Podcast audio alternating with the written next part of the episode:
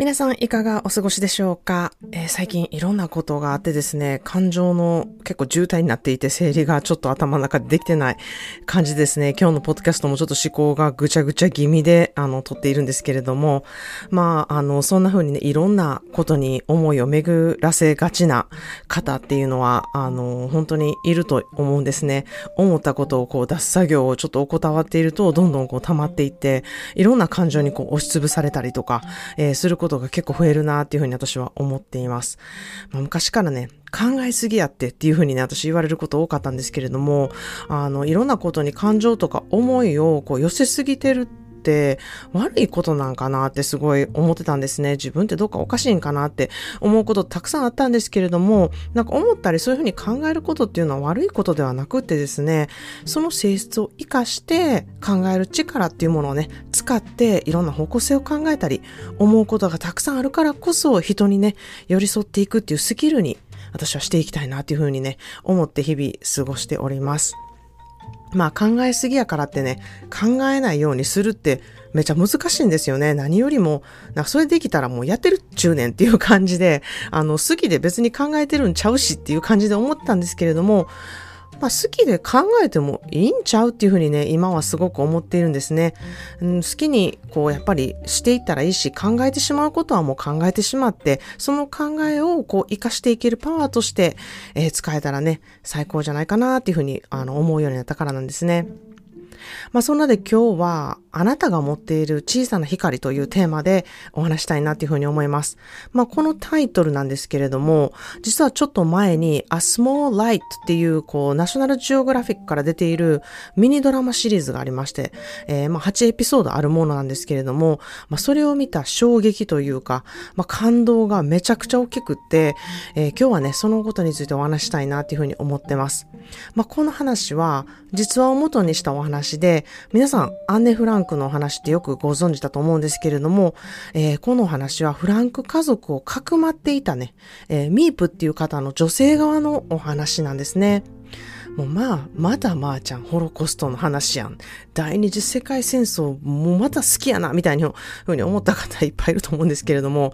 はい、そうです。またです。あの、私と知り合っていく限り、これは本当に避けて通れない話題ですし、あの、私のポッドキャストをね、過去聞いてくださってると何度も何度も、また出てきたぐらい出てくる話題やと思うんですね。まあ私が今やっていることだったり、情熱を持っていることも、あの、ホロコストがあったからって言ってもね、えー、過言ではないというふうに私は思っているぐらい、めちゃくちゃ私には影響がうん、影響を受けた、えー、歴史の出来事なんですね。で、皆さん、それぞれ歴史的なことで、あの、影響を受けた方、ある方いると思うんですね。もしかしたら、うん、歴史的なこと全然影響を受けてへんみたいな方もいるかもしれないんですけれども、まあ、その中でね、あの、源氏物語にハマったとか、まあ、それから古文が好きになったとか、興味が湧いたみたいな感じで、まあ、私の人間オタクの元というか、えー、どういうとこからそういうオタクになってたかっていうのは、あの、ホロコストの、経験話だったり、その、あの歴史からなんですね。まあ、ということで、このドラマシリーズなんですけれども、まあ、よく耳にする、こう、ユダヤ人側がどういう経験をしてきたのかっていうお話っていうのは、たくさん本にもなってるし、映画にもなってるし、えー、ドラマ化もさ、すごいされてるなっていうふうに思うんですけれども、あの、ユダヤ人をかくまってた側の、えー、オランダ人側からのお話を、えー、ドラマ化されてるんですね。で、まあ彼らは彼らでの葛藤とか、えー、体側から見てきたこと、経験話っていうものがね、えー、語られてるんですね。で、まあ、フランク家は、このミープっていう彼女がいたからこそ2年間っていう期間ね、えー、隠れて過ごすことができたんですけれども、まあ、見つかってからも、まあ、ミープという彼女がいたから、まあ、アンネの日記が残っていて、アンネも日記の中ではいろんなね、方の、えー、名前を、架空の名前を使って、えー、書いているんですけれども、ミープだけは本名でね、えー、残してたっていうぐらい、アンネにとってもものすごく貴重な存在で、まあ、その彼女側から見た、感じたことっていうものものが、えー、このスモーライトっていうね、えー、ドラマで、えー、あの表されてるんですね。まあ私が、えー、この時代の話が好きなことっていうのを、私のお友達もめちゃくちゃよく知っているので、あ、これ見たとか、これ読んだとか、いろんな人からこう、やっぱりお勧めしてもらう機会が、えー、たくさんあるんですね。で、まあそれと同じようにこのドラマもお友達から、あの、最近こんなん出たけど見たみたいな感じ知らせてもらったんですね。で、私はどちらかというとドラマとかネットフリとか結構、えー、遠ざかった生活しているので、なんかあんまりその辺のアンテナって張ってないんですね。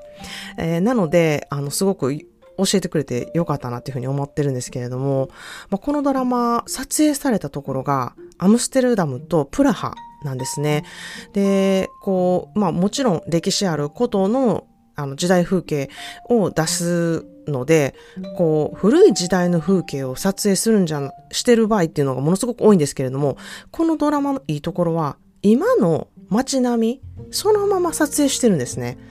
なので、私もつい最近、こう、アムステルダムで歩いた場所だったり、あ、あそこやん、みたいなとこがたくさん出てきて、こう、なんかこう、身近で今起こっている感じに、の雰囲気がすごく出てる風に仕上がってるところが、あの、すごい新鮮だったんですね。こうわざと昔のに起こったようにしていないというか、で、まあ本当に今ね、まさにあのガザ地区で起きていることでもあるし、昔あったことだけれども、今ね、まさに起きているっていうこともね、こう考えさせられるうん、こう、映し方になっているなっていうふうに思ってね、えー、私も、あの、すごく、えー、そういうところはすごくいいなって思って、まあ、一挙に本当に、えー、このドラマシリーズを見たんですね。まあ、あの、アンネのお話っていうふうになると、こう、まあ、悲しいとか辛いとか悲惨とか、えそういう印象皆さんあると思いますし、もちろん、うん、そんな、こう、悲しいとか辛いとか悲惨とか、そんな言葉にも置き換えられないくらい、ものすごいひどいことがたくさん、あの、起きていた時代の背景があるんですけれども、えー、このドラマは本当に、こう、ユダヤ人を助けていた側の人の話で、その人たちももちろん戦争に巻き込まれている方で、みんながみんなこうヒトラーに賛成して生きていたわけではないということとか、うん、また違う側面からアンネの日記の様子をね、えー、見ることができるっていうところがものすごく素晴らしい、えー、ところだなっていうふうに思ったんですね。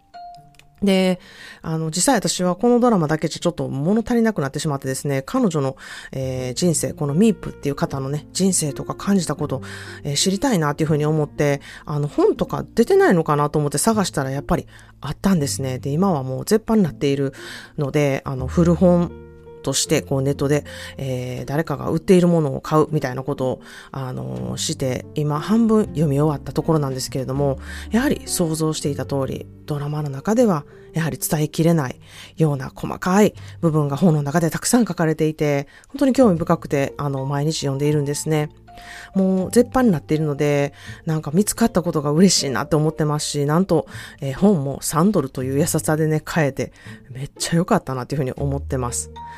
で、ちょっとね、今日は本の最初の部分に書いてあった言葉をね、ここで紹介したいなというふうに思ってます。私はヒーローでも何でもないのです。ただ一人の人間としてできることを、したいことをしただけなのです。一人一人小さな光を皆持っていて、それを消さないでいることで、人にその光を与えられる。だから、一人一人自分が持っている小さな光を信じること、それを活かしていくことが大事だと思うっていうことがね、書かれてたんですね。で、ここが本当にまさに私も、うん、激しく同意したところだったんですね。まあ、ドラマの中で、自分が心から正しいって思うことをしていかないと自分の光がなくなるのよっていうことをね、えー、ミープが言うんですけれども、その方が殺されるっていうことよりもよっぽど怖いっていうふうにね、あの、すごく強く語ってるセリフがあって、私めちゃくちゃそこ感動したんですね。で、ミープはそれこそアンネの日記をアンネのね、お父さんへ渡しただけで、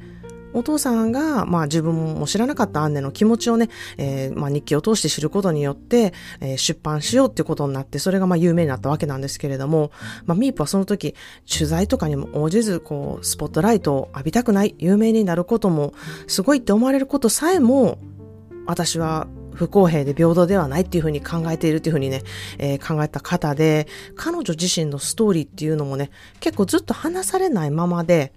うん、ずっと起きていたんですね。で、まあ、それは本当にフランク家に関わる、まあ、人のプライバシー問題にも関わってくる感じで、ずっとやっぱり黙っていたんですけれども、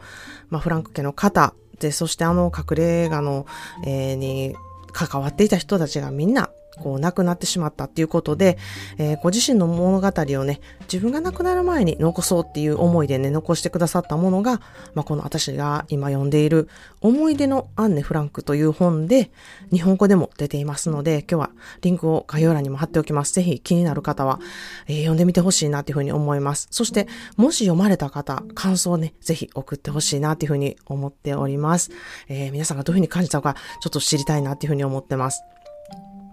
まあ生きている間、ミープはずっともうちょっとどうにかできたんじゃないか、やり方が間違ってたんじゃないかっていうね、本当に自分を責めてしまう気持ちと、もっといろんな人を助けるべきだったと、えー、十分できることを本当に全部されてきたにもかかわらず、そう思って、それをね、背負って生きてきたなっていうことを、えー、すごく感じるんですね。まあ人って何をやっても十分だっていうふうに思いにくいし、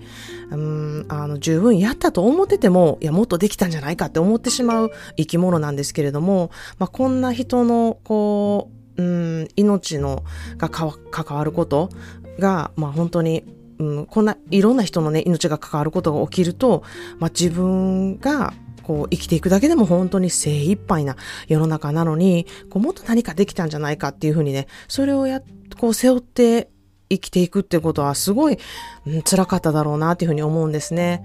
で、まあ本当に彼女は、えー、その頃、マンネが隠れ家にいてる間、自分は、えー、婚約者と、えー、婚約して、結婚して結婚生活、新婚生活を送るっていう楽しい時期も送りながら、えー、その楽しさっていうものにすごく罪悪感を抱いて、こんなに楽しんでる場合じゃないんじゃないかって思ったり、美味しいものを食べたりしたらこれも分けてあげたいっていうふうに思ったり、なんかそういう自分が隠しているっていうことへの罪悪感とか、えー、自分が楽しんでるっていうことへの罪悪感もね、すごく、あの、書かれていてね、うん、いろいろ考えさせれることがたくさんあったんですね。まあ、あの、彼女が助けた子供とか人とか動物っていうのがたくさんいるんですけれども、本当それができたこと、それで良かったじゃないかっていうふうに思ってほしいなっていうふうに、こう、読者としては思うんですけれども、うん、きっとそれは彼女の中では本当に当たり前のことをやっただけであって、もう当然のことで、うん、あの、良かったことにはならないんだろうなっていうふうにね、えー、なんかそういうふうな気持ちになって、こう、やるせなくもなったんですね。まあ、しかし、うん、この中で、こう、夫婦間の中でね、お互いをサポートしていく愛だったり、まあ、血が繋がっていないけれども家族のように接していく人間関係とか、あの、すごく現実的に描かれていて、あの、本当に人間のね、本質的な部分っていうものをね、えー、知ることができますし、それって何も、時代が変わっても変わらないところなんですよね。人間的なものっていうのは、あの、ずっと続いていくので、そういう人間関係性っていうところは、いつの時代も変わらないんだなっていうものをね、あの、感じることもできます。で、本当に、なので、まあ、辛い状況のことっていうのがたくさん出てくるんですけれども、こう、温かい気持ちにもさせてくれるので、私はこの本はどちらかというと、アンネの日記よりも、ものすごくこう伝わるものがあるなっていうふうに感じたんですね。もちろん、ね、姉の日記と比べるところではないですし、あの、全然違うものっていう感じなんですけれども、今の私の年齢がちょっとそういうふうにさせて、うん、るのかもしれないなというふうにも思ったんですね。私が姉の日記を読んだ時は小学校4年生とかだったので、うん、そういう意味でも、こう、ミープの体験談の方が今の私にこうしっくりくるというか、うん、そういう、あの、感じをすごく受けました。で、彼女はまたこういう言葉も残しています。こういう私が経験した物語は山ほどあって、私のストーリーはその一人の経験談でしかないことをここに残しておきますと書いてあって、私はこの部分がね、すごく彼女らしいなっていうふうに、えー、思いました。彼女は自分の心で感じたことに忠実に従ってやっただけ。それは当たり前のことで、特別でもヒーローなことでも英雄なことでも何でもないっていう男ですね。まあ、しかし私は自分の命をかけて自分の心で感じたことに忠実に生きていくっていうことをしたこと。まさにそれは自分の中の光を消さない行動で彼女の光で助かった命とか生き延びた命がたくさんあるっていうふうに思っているんですね。それがもう本当に素晴らしくて、それを行う勇気っていうものもね、私もどんな時でも必ず持っていたいなっていうふうにね、思ったことでもあったんですね。うん、それと同時にこう彼女の言う自分の光っていうものもね、えー、私も守っていこうっていうふうに強く思いました。まあ、彼女は、えー、14年前に100歳という年齢でお亡くなりになっております。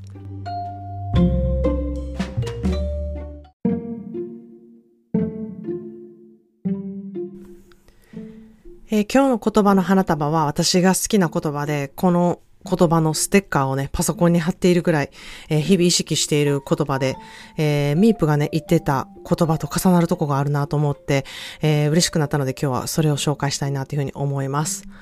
No matter what anybody tells you, words and idea can change the world. 誰が何を言おうとあなたの言葉やアイデアでこの世の中は変えることができるという言葉です。No matter what anybody tells you, words and idea can change the world. 誰が何を言おうとあなたの言葉やアイデアでこの世は変える、この世の中は変えることができるという言葉です。